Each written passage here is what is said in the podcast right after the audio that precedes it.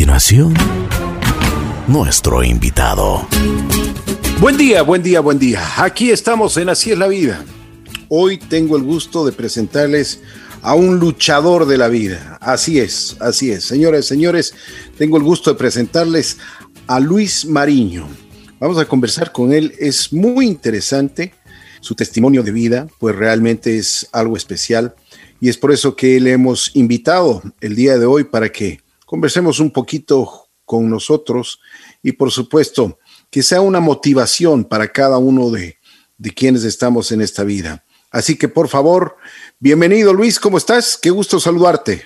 Hola Ricky, hola amigos, qué gusto. Estoy honrado de poder estar en este espacio. Muchísimas gracias por la invitación. Y bueno, pues eres muy generoso con tus palabras. Yo soy una persona sencillamente que trata de vivir y de poder colaborar de alguna forma con la vida que llevo. Así Muchas gracias.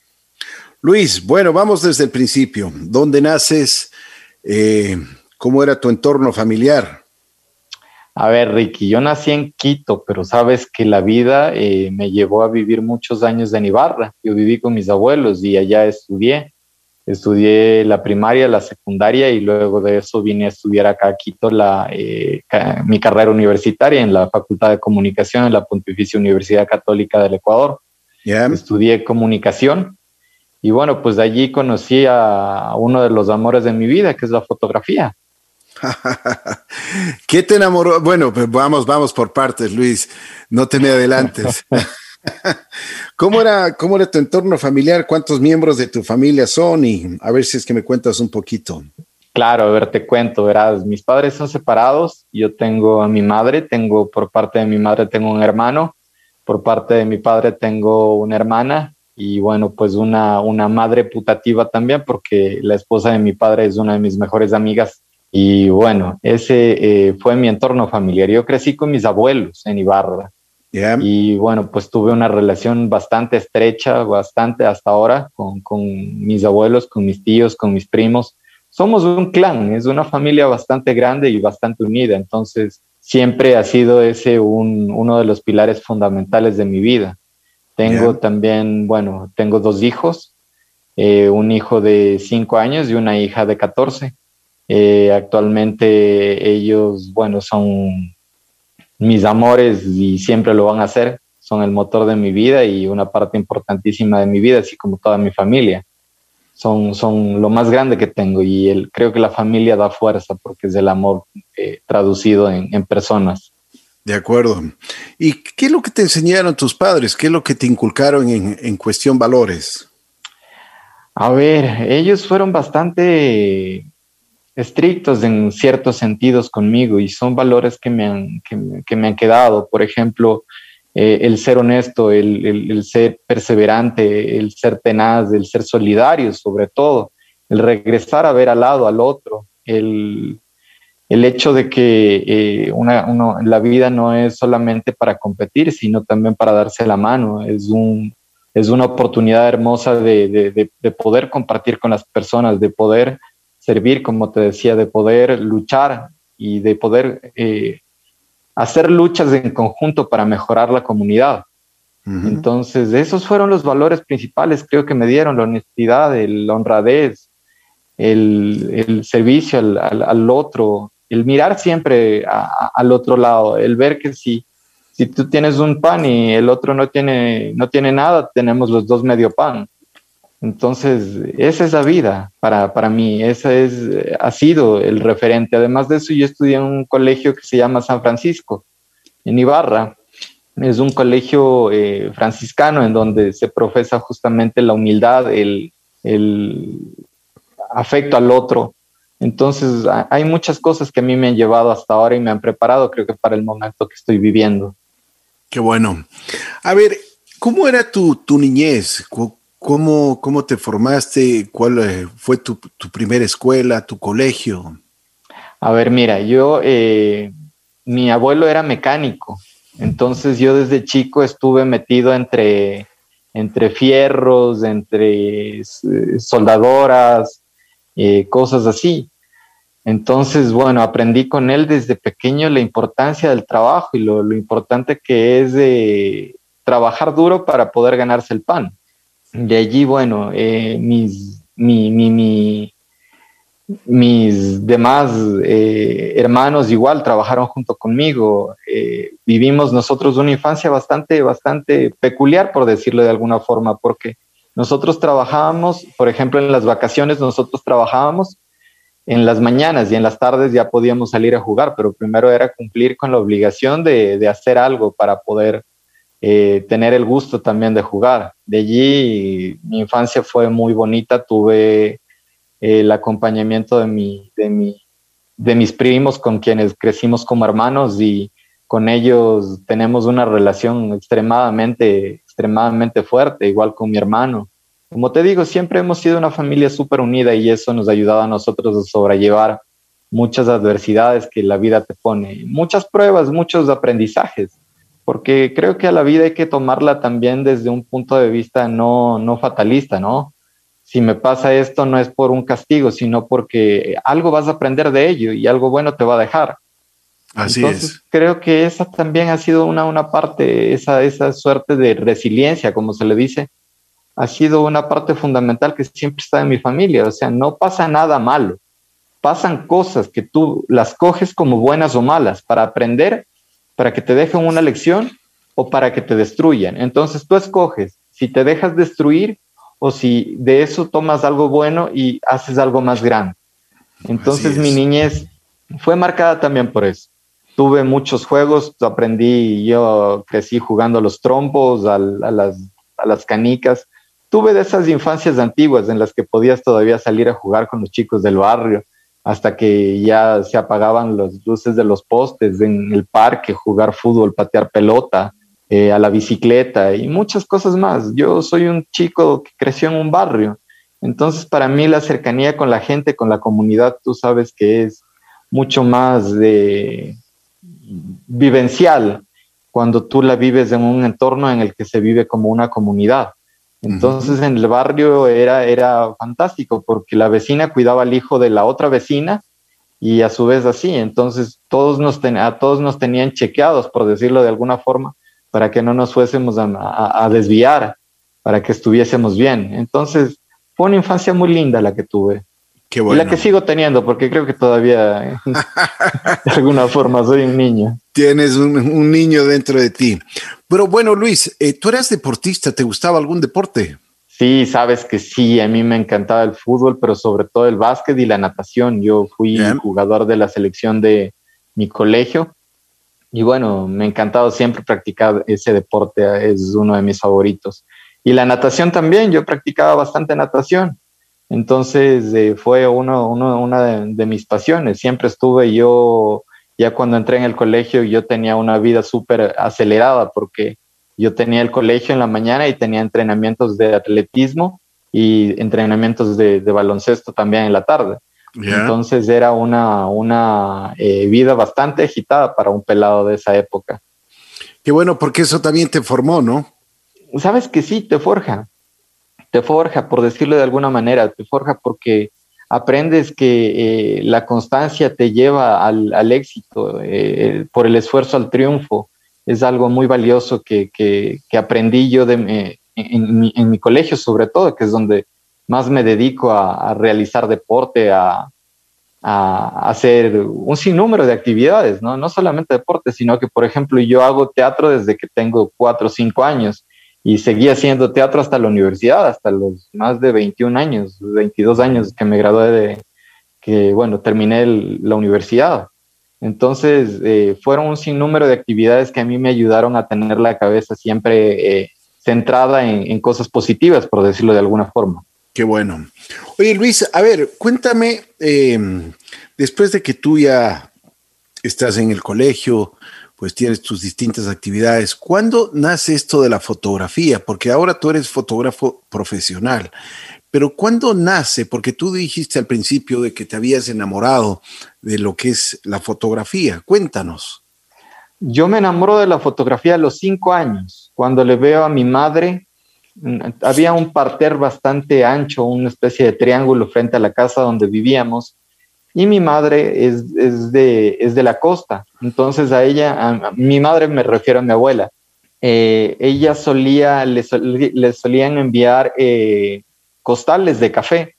Y recuerdo claramente que una, una tarde, una tarde, un atardecer hermoso, recuerdo que era anaranjado y un, un, espectáculo de, de, cielo. Le recuerdo a ella después de haber molido, después de haberle ayudado a moler el café, cómo ella va a retirar la cáscara y para retirar la cáscara del café tú coges, avientas del café al aire, ¿sí? Y el viento es el que retira la cáscara. Entonces yo en ese momento me quedo impactado y, se me quedó grabada esa imagen en la cabeza y naturalmente yo ya conocía de, que hay fotos y toda la cuestión, ¿no? Tampoco soy tan oldie, tan vintage. Entonces eh, veo como eh, en el cielo una suerte de ola de cáscara se para y cae el grano de café ya limpio. Entonces a partir de allí yo me quedé con esa espinita de, poder capturar ese tipo de imágenes, de poder contar historias tal vez con fotografías. Y eh, a partir de allí nace mi, mi amor por la fotografía. Luego yo en Quito llego a la universidad a estudiar comunicación pero, acá, perdón una, cosa. A los cinco años te enamoras de la fotografía. ¿Con qué, con qué tomabas fotos? ¿Cuál era tu cámara? ¿Quién tenía esa cámara? No, la cámara era mental, hermano. No teníamos nosotros. Mi familia no era pudiente. Ya, pero, o, sea, o sea, era tu imaginación. Era mi imaginación, exactamente. Eh, hasta que a los 14 años conozco a un amigo suizo que se llama Oscar Bispo y en una salida, eh, él llegó con una cámara que yo veía y era soñar, o sea, era wow, Dios mío, qué hermosa. Y él me presta su cámara y, en, ese, en ese viaje que tuvimos, yo empiezo a tomar fotografías y, eran cámaras de rollo, ¿no? Entonces eh, a mí me daba un poco de recelo tomar muchas fotos y él me dice, no, tranquilo, hay un montón de rollos, toma todas las que quieras. Entonces, allí es cuando yo llego a tener el acercamiento con mi primera, con la primera cámara de fotografía y empiezo a tomar fotos. Entonces, a, partir de allí yo trato de, conseguir cámaras para poder tomar fotografías y poder ir de una u otra forma eh, haciendo lo que amaba, ¿no? Pero bueno, la fotografía no son solo imágenes, también son los libros leídos y a mí siempre me encantó la lectura, por lo que de una u otra forma yo iba alimentando esa imaginación, esas imágenes mentales, que luego de una u otra forma las convertía en reales, porque hay, por ejemplo, fotografías que hacen alusión a distintas películas que me han gustado, distintos libros que he leído. Y es eso, para mí la fotografía es una, cosa bastante compleja de, de, como para contarla, como para definirla en pocas palabras. Claro. Bueno, ¿qué es lo que te enamora de la fotografía? A ver, yo tengo una frase que dice, la fotografía es la risa, el llanto, la nostalgia y la magia del tiempo. A mí me parece que la fotografía me enamora porque es extremadamente poderosa y puede sonar un cliché, pero una, buena imagen, un, buen retrato te cuenta, una, te cuenta mil historias. Y es interesantísimo porque en el video, por ejemplo, tú ves el, el desenlace de lo que puede pasar Sí, pero en la fotografía siempre te queda esa incógnita de qué es lo que sucedió, de qué es lo que pasó y empieza a elucubrar tu mente. La fotografía te ayuda muchísimo a, pensar un poco más allá de lo que puede haber sido la situación, a tener tu propio, tu, propia interpretación de los hechos. Entonces, por eso a mí me, fascina la fotografía, es, es como te digo, un amorcito de mi vida.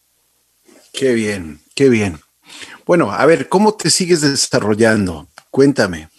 Eh, después de que ya tienes la universidad, me imagino que en, ese transcurso también tú ibas eh, viendo lo que, lo, que podías hacer con la fotografía. Me imagino que ya comenzaste a leer. Sí, no, a mí la lectura siempre me encantó desde que era guagua. Bueno, mi primer libro fue un diccionario, entonces para mí era importante aprender palabras y cosas así, cosa que luego me ayudó a entender ciertos libros que para mi edad tal vez no los hubiese entendido por el carácter y, la complejidad semiótica que pudieran, pudieran haber tenido.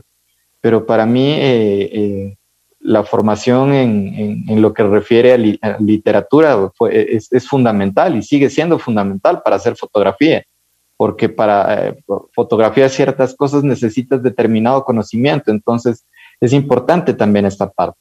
En la universidad yo estudio comunicación, yo opto por la carrera de comunicación y allí conozco a un personaje que gracias a Dios sigue siendo mi amigo, el, el señor Guillermo Echeverría, un fotógrafo y un profesor de fotografía espectacular, que me enseña a mí, yo tengo una formación fotográfica documental, entonces él me enseña a leer la fotografía, a leer las imágenes, ¿sí? Porque una fotografía es una forma también de, comunicación y por lo tanto también es una forma, un, medio para, para poder expresar. Y cuando tú expresas, lees las cosas. Entonces, eh, con él aprendo yo eh, mucho a, leer las imágenes, a interpretar las imágenes y a construir las imágenes, ¿sí? Porque es indispensable eh, que, tú tengas un bagaje o quieras comunicar algo para poder hacer fotografía, sobre todo lo que yo, la que yo amo, la documental. Una pregunta, ¿qué se necesita para ser un buen fotógrafo? O por lo menos para, tener una visión de la fotografía. Henry Cartier-Bresson, uno de los mejores fotógrafos de todos los tiempos, decía que para hacer una buena fotografía debes poner el ojo, el corazón y la mente en un mismo eje. Entonces, yo creo que para ser un buen fotógrafo necesitas leer mucho, necesitas ver muchas fotos, necesitas equivocarte muchas veces, necesitas aprender a, interpretar, a leer a la gente para poder eh, de una u otra forma acercarte, porque cuando tú tienes una cámara, muchas veces te acercas y la gente se siente como invadida. Entonces, en mi caso, cuando tengo una cámara, yo me transformo y más bien la cámara me ayuda a mí como un medio para acercarme y conversar y quererme con la gente, ¿sí? Porque siempre para mí es importar, importante eh, llegar a tener una relación eh, bonita con quien fotografío al menos cuando es posible, ¿no? Porque, por ejemplo, una manifestación es otra cosa totalmente distinta, pero cuando yo llego a un pueblo y empiezo a conocer a la gente y empiezo a fotografiar, me acerco a la gente primero, converso con ellos, me intereso en lo que, en lo que hacen, en su nombre, en su vida, y la gente a poco se va abriendo y me va regalando, porque es un regalo cuando alguien se deja fotografiar. Me está regalando un, momentos que, no van a volver en su vida y tampoco en la mía, pero se van a quedar como magia eh, cristalizados en un instante del tiempo. Entonces, yo creo que para ser un buen fotógrafo se necesita sobre todo constancia, perseverancia, leer mucho, ver muchas fotos, conocer mucho, aprender a ser humilde también creo que es importante. Humilde en el sentido de que muchas veces las fotografías no van a salirte como tú quieres, pero eh, viene también el, rasgo de la constancia, de que vas a practicar hasta que puedas conseguir las imágenes que tú, que tú sueñas y como tú las sueñas. Qué bien. Bueno, a ver Luis, tú tienes un quebranto en tu salud. Cuéntanos un poquito sobre eso.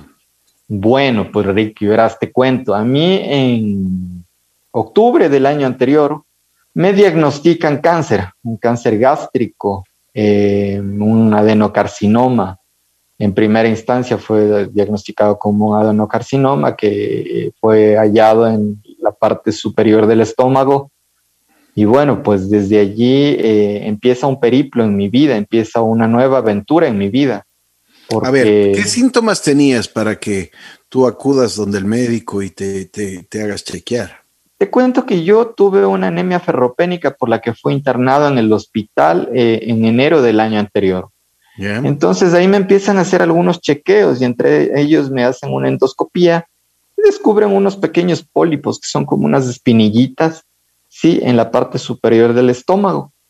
Entonces se aducía que la anemia ferropénica, que les explico, la anemia ferropénica es una anemia por pérdida de sangre, se debía a que probablemente uno de estos pólipos de espinillitas estaba sangrando y estaba sangrando constantemente por lo que había perdido demasiada sangre y había desarrollado esta, esta condición, esta anemia.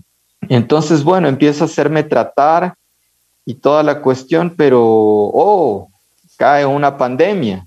Entonces, el sistema de salud pública y privada, privada colapsa. Entonces, aparentemente durante todo este tiempo se va agravando la situación y cuando a mí me quieren eh, hacer una polipectomía, que es el procedimiento, es el nombre técnico del procedimiento para eliminar esos pólipos que yo tenía, esas espinillitas, para cauterizarlas, para eliminarlas. Eh, cuando en octubre van a hacerme ese procedimiento, se encuentran con que ya no habían pólipos, sino que ya había un tumor que medía 11 centímetros. Entonces, eh, bueno, pues a mí me diagnostican esto y naturalmente fue un, sacudón, un sacudón. Y yo veo a mi familia eh, como de una u otra forma se, se desmorona, se, se, se, cae anímicamente. Y yo pienso, no, pues, o sea, yo no me puedo caer, no puedo dejar que mi familia tampoco se caiga. Entonces, ¿qué es lo que me toca hacer? Me toca ponerme fuerte y me toca decirles que esto también va a pasar porque todo pasa, todo transcurre y todo tiene un porqué y que esto seguramente había llegado para aprender algo. Cuéntame una cosa, cuando te diagnosticaron, cuando te dijo el doctor lo que tenías, que tenías el cáncer, ¿tú qué sentiste? ¿Cómo te golpeó mucho al principio? Ricky, te cuento que yo pensaba en la muerte todos los días desde que tengo cinco años, desde que me explicaron qué es la muerte. ¿Por qué? No sé, porque la muerte me parecía algo extraño y lógico. Luego lo fui comprendiendo como algo más natural, pero todos los días pensaba en la muerte. De hecho, yo tengo eh, uno de mis diagnósticos de, las cosas que yo tengo es eh, eh, depresión y ansiedad crónicas. Y yo pensé en la muerte todos los días de mi vida hasta que me diagnosticaron cáncer. Cuando me diagnostican cáncer, yo dejo de pensar en la muerte y empiezo a pensar en la vida empieza a pensar en la vida y en lo bonito que es vivir, en lo interesante que es vivir también, porque es súper interesante la vida.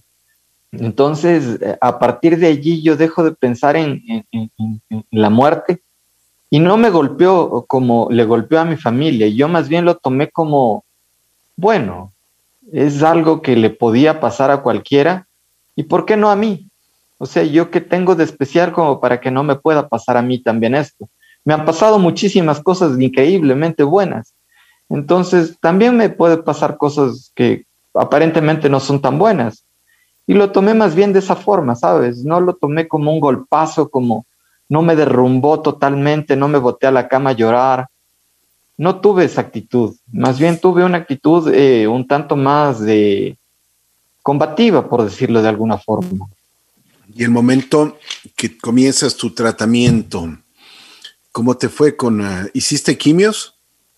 Mira, a mí me operan el 23 de noviembre del año anterior porque mi tumor creció de lo que era de 11 centímetros, sí, 11 milímetros, perdón, a algo de este porte, algo del tamaño de dos puños en menos de 28 días.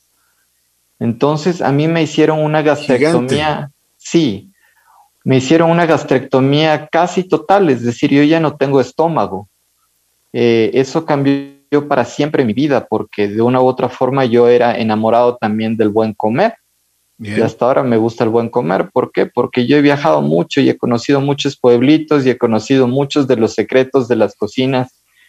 De esa cocina, me metí a las cocinas, recuerdo de las doñitas donde yo salía a hacer fotos, por decirte, en Manabí y encontrábamos ahí un pequeño comedor y íbamos y comíamos y la comida era deliciosa yo era de los que me metía a la cocina y conversaba con las madres, como le digo, y me robaba un patacón y me comía con ellas y les preguntaba cómo hacían las cosas. Entonces, algunas se mataban de risas porque, porque decían que chuta, como un hombre en la cocina y cierto tipo de cosas. En los pueblitos, eh, el hombre no, no entra a la cocina muchas veces. Entonces, existe esa, esa suerte de de apropiamiento femenino de la cocina, de que la cocina es para la mujer.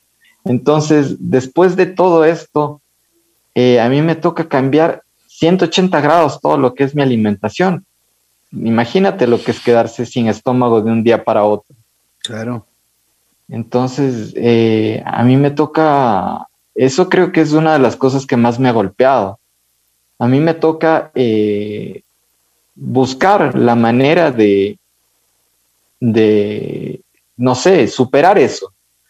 porque en realidad te afecta un montón. La comida creo que es una de las formas de compartir más hermosas que existen, porque eh, tú haces un asado y compartes con amigos, tú haces la comida el fin de semana y le sirves a tu familia.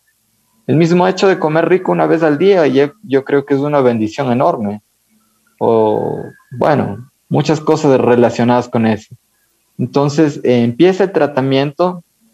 Después de la cirugía, eh, me estirpan el, e, ese tumor grande que ya tenía y me dejan sin estómago. A partir de allí estoy haciendo tratamientos. Cada 28 días me tienen que poner a mí unas inyecciones que son bastante dolorosas y que me dejan un poco golpeado durante una semana al menos.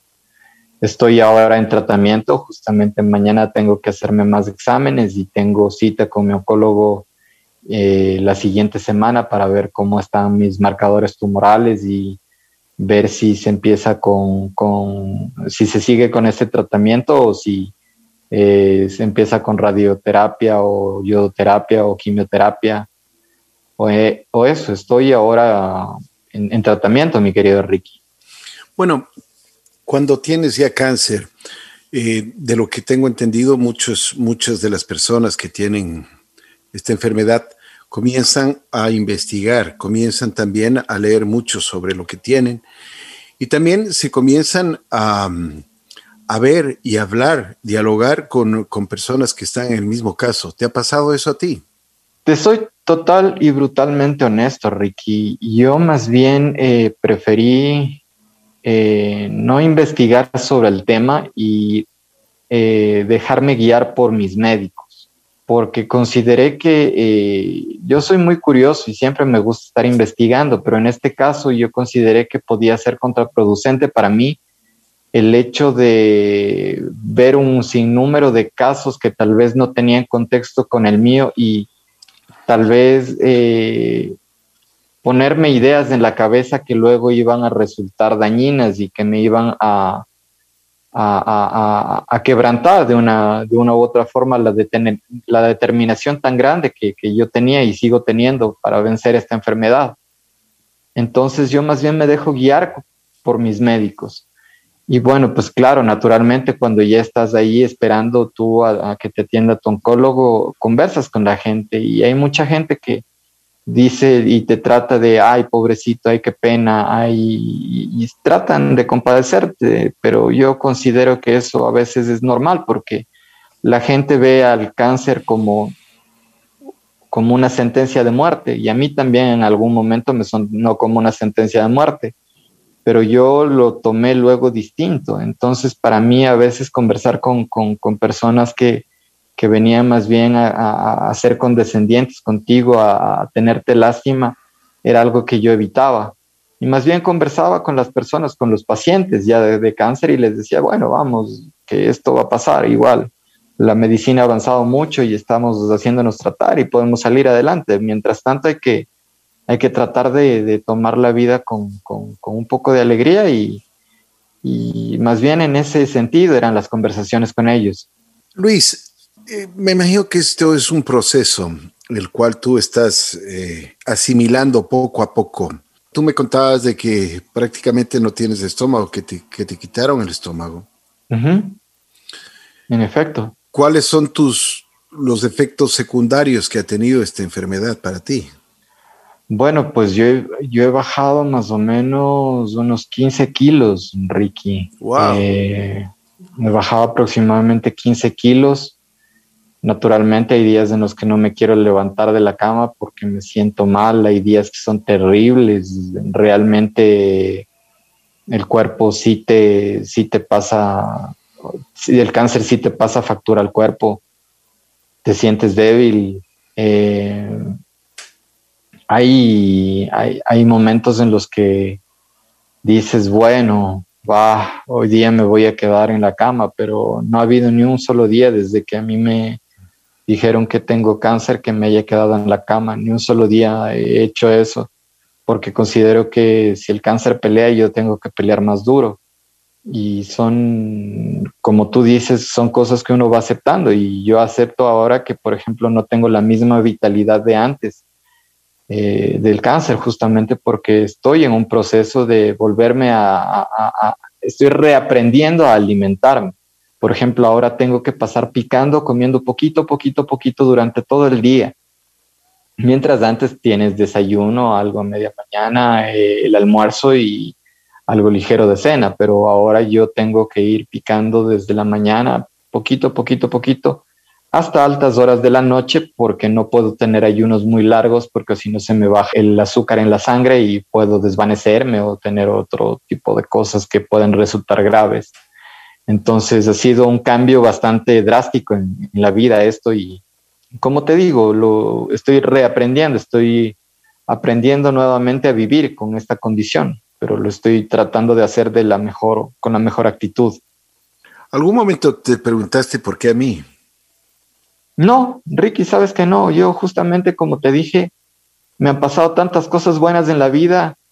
Tengo dos hijos maravillosos. Su madre es una mujer increíble. Eh, tengo una familia hermosa. Entonces me han pasado tantas cosas a mí, tantas cosas buenas y tantas otras cosas también no tan buenas que esto fue como algo más. No me he preguntado ni, ni he querido siquiera pensar en, la posibilidad de decir, pero ay, ¿por qué a mí? No, no, al contrario, yo creo que esto me está dejando muchos aprendizajes y me está haciendo conocer a mucha gente valiosa. Por ejemplo, hoy tengo la suerte de tratar contigo, que no sé si es que no hubiese pasado esto, hubiese tenido la oportunidad de conocerte. Entonces, en la vida te da regalos y muchas veces los regalos vienen disfrazados de, de cosas duras o de cosas difíciles. Luis, aparte de tu enfermedad, ¿cómo eh, en tu profesión, en la fotografía, y tú eres un fotógrafo profesional, ¿cómo te afectó esto? En, ¿Sigues haciendo tu actividad? Sabes que, Ricky, eh, lamentablemente por el hecho mismo de que tengo cáncer y de que mi sistema inmunológico se encuentra bastante debilitado por la cuestión que tenemos coyuntural del COVID, yo no puedo salir a hacer el trabajo de campo que solía hacer, por eso ahora me estoy manteniendo vendiendo mis obras, vendiendo mis fotografías impresas para poder subsistir. Ahora yo tengo que tomar suplementos vitamínicos que son muy costosos y un sinnúmero de cosas que he tenido que cambiar. Entonces, eh, regresando a tu pregunta, no, no estoy en este momento trabajando como solía hacerlo. Bueno, Dios te va a dar la oportunidad para seguir en tu trabajo y en tus actividades, porque eso es lo más importante. Has tomado de buena forma tu enfermedad, tu, cáncer. ¿Qué podrías decirle a una persona que, que, recién está tratando de asimilar lo que le está pasando? Hay personas que no, mm, bueno, nos hemos olvidado un poco del cáncer con esto del COVID, pero pero realmente ha golpeado, el cáncer es una de las enfermedades que más ha golpeado a la humanidad. Sí, sí, sí, después de las guerras eh, es uno de los mayores depredadores de la humanidad. ¿Yo qué le puedo decir a una persona que ha sido recién diagnosticada? Que se desahogue, que si quiere llorar, llore, que si quiere reír o enojarse o sea lo que fuera, lo haga, que no se quede con eso adentro que muchas de las cosas que nos pasan y se manifiestan en nuestro cuerpo es justamente por guardarnos de emociones o cosas y que se dejen creer, que, de una u otra forma traten de reconquistar a la vida, de, enamorarse nuevamente de la vida para que si es que les toca vivir poco, lo hagan y con intensidad, si es que les toca o tienen la oportunidad de vivir mucho más, lo hagan con mayor intensidad. Yo creo que las personas que, hemos sido diagnosticadas con cáncer, eh, nos hemos enamorado más de la vida porque, como te dije, nada se disfruta tanto como cuando se está aparentemente por terminar. Entonces es importante que, veamos al cáncer tal vez como una oportunidad para acercarnos más a los que amamos, para hacer algo distinto, para emprender una causa, para, para enamorarnos más de la vida. ¿Tú eres creyente en Dios? Yo no soy religioso, pero sí creo en Dios. Yo creo que hay algo superior que nos guía y creo que eh, el Dios que, me cuida a mí no necesariamente es el mismo en el que tú crees, pero creo que sigue siendo el mismo en el fondo, porque en el fondo somos seres humanos y creo que eh, todos los seres humanos de una u otra forma queremos ser felices y creo que la felicidad está ahí en Él y la gloria es de Él. De acuerdo. ¿Cómo está tu familia ahora? Mi familia está mm, preocupada naturalmente, pero está fuerte. Yo me separé hace unos tres meses de mi, de mi esposa, estoy eh, ahora viviendo solo. Eh, creo que eh, me separé por una cuestión de, de que era demasiado duro toda esta situación para poderla sobrellevar con, con ellos y estoy ahora tomándome un tiempo para poderme recuperar y poder regresar con ellos con nuevas energías, de más recargado y ojalá Dios me dé la oportunidad de recuperar mi familia. De ahí mi familia más grande eh, se encuentra tranquila viéndome que estoy luchando, viendo que estoy con metas, viendo que estoy con proyectos, viendo que no me doy por vencido y que tengo una determinación muy fuerte. Para ellos es un aliciente. Entonces, ellos están creo que más tranquilos, están al menos, trato de darles tranquilidad y de que estén en, una suerte de, calma, porque yo quiero que, estén tranquilos, sea cual fuese lo que el destino me depare, lo que Diosito, por ejemplo, Ricky, o sea, no quiero ser fatalista ni nada por el estilo, pero si Diosito me dice, ya loco, ven, ya, ya tuviste tu tiempo allí, yo me voy alegre, yo me voy contento, yo me voy feliz, porque tuve la oportunidad de, estar aquí, de compartir y de, coincidir con gente maravillosa. Pero si me dice, loco, te quedas todavía un tiempo, así que sigue por allá, yo me quedo igual de feliz, yo estoy eh, de una u otra forma eh, preparado para cualquiera que sea el designio que él tenga para mí.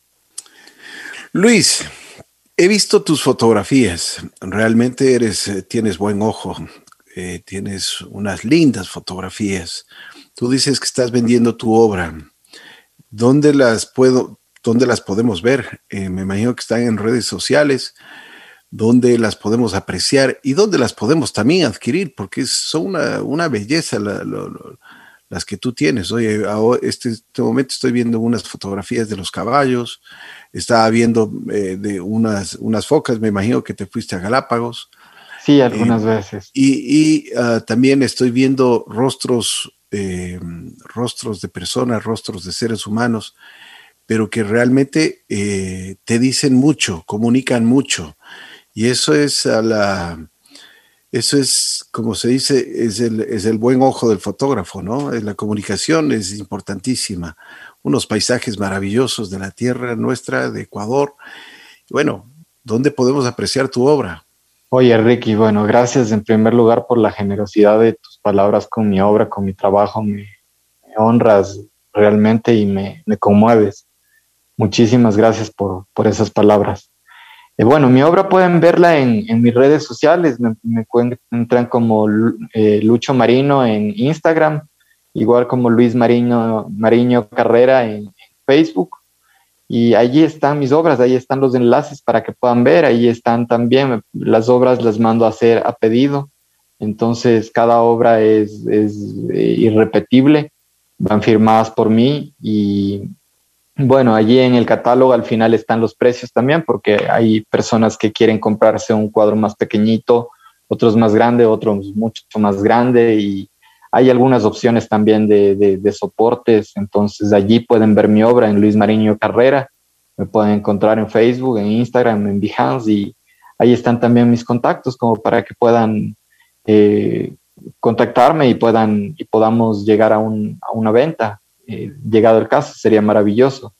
Realmente les invito a ustedes para que chequen el Instagram de, de Luis pues eh, unas fotografías hermosas. Oye, es muy difícil fotografiar, veo unas rosas en tu, en tu catálogo. Es muy difícil fotografiarlas, además de esas rojas, pero está impresionante. Eh, tiene su grado de complejidad cada fotografía, tiene su, su grado técnico, pero ya cuando, te, ya cuando llegas a, tener tanto tiempo como yo con la cámara en la mano y ya lo haces de cierta forma como instintivamente, naturalmente.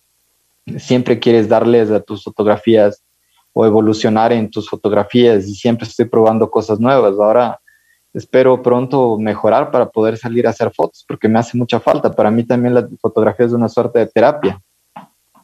Qué bien, qué bien. Bueno, mi querido Luis, te quiero agradecer muchísimo, muy gentil. Gracias por haber compartido con nosotros. Ha sido una conversación muy interesante. Lo único que sí te pido es de que sigas mejorando, sigas con ese ánimo y por, por favor, lo más importante es de que esto, lo que te mueve, lo que te eh, inyecta el vivir, tu buena voluntad, tu buena actitud, no decaiga nunca. Ricky, muchísimas gracias. No sé si me das un minutito porque tengo un proyecto. Tengo un proyecto que ahora estoy emprendiendo que se llama Lucho contra el Cáncer. Es un proyecto que busca visibilizar a las personas que tenemos cáncer y mostrar la dignidad que tenemos nosotros y el amor que tenemos por la vida. Por favor, ingresa a luchocontraelcáncer.org. A nuestras redes sociales también nos puedes encontrar así y apóyanos. En este momento nosotros estamos recaudando fondos para poder ir a fotografiar a estas personas y poderles justamente ayudar y llegar con medicinas, con tratamientos para ellos. Es muy importante para mí esta causa, es algo que me mantiene vivo y también va a ayudar a, esas personas a mantenerse vivas por más tiempo. No te olvides que no somos tan lejanos y el cáncer no es tan lejano de nadie. Ayúdanos, por favor, a vivir con dignidad y a que esta enfermedad sea tomada más en serio, para que esta enfermedad sea tomada como una oportunidad también y para quienes padecemos cáncer tengamos una oportunidad más grande de vida. Ricky, amigos, yo les agradezco, para mí ha sido un verdadero honor estar con ustedes y espero que, bueno, esta conversación que hayamos tenido, que, acabamos de tener con Ricky, de una u otra forma les haya servido para lo que fuera y les mando un abrazo enorme. Muchísimas gracias. Gracias, Luis. Te agradecemos muchísimo. Bueno, nosotros vamos a continuar en Así es la vida.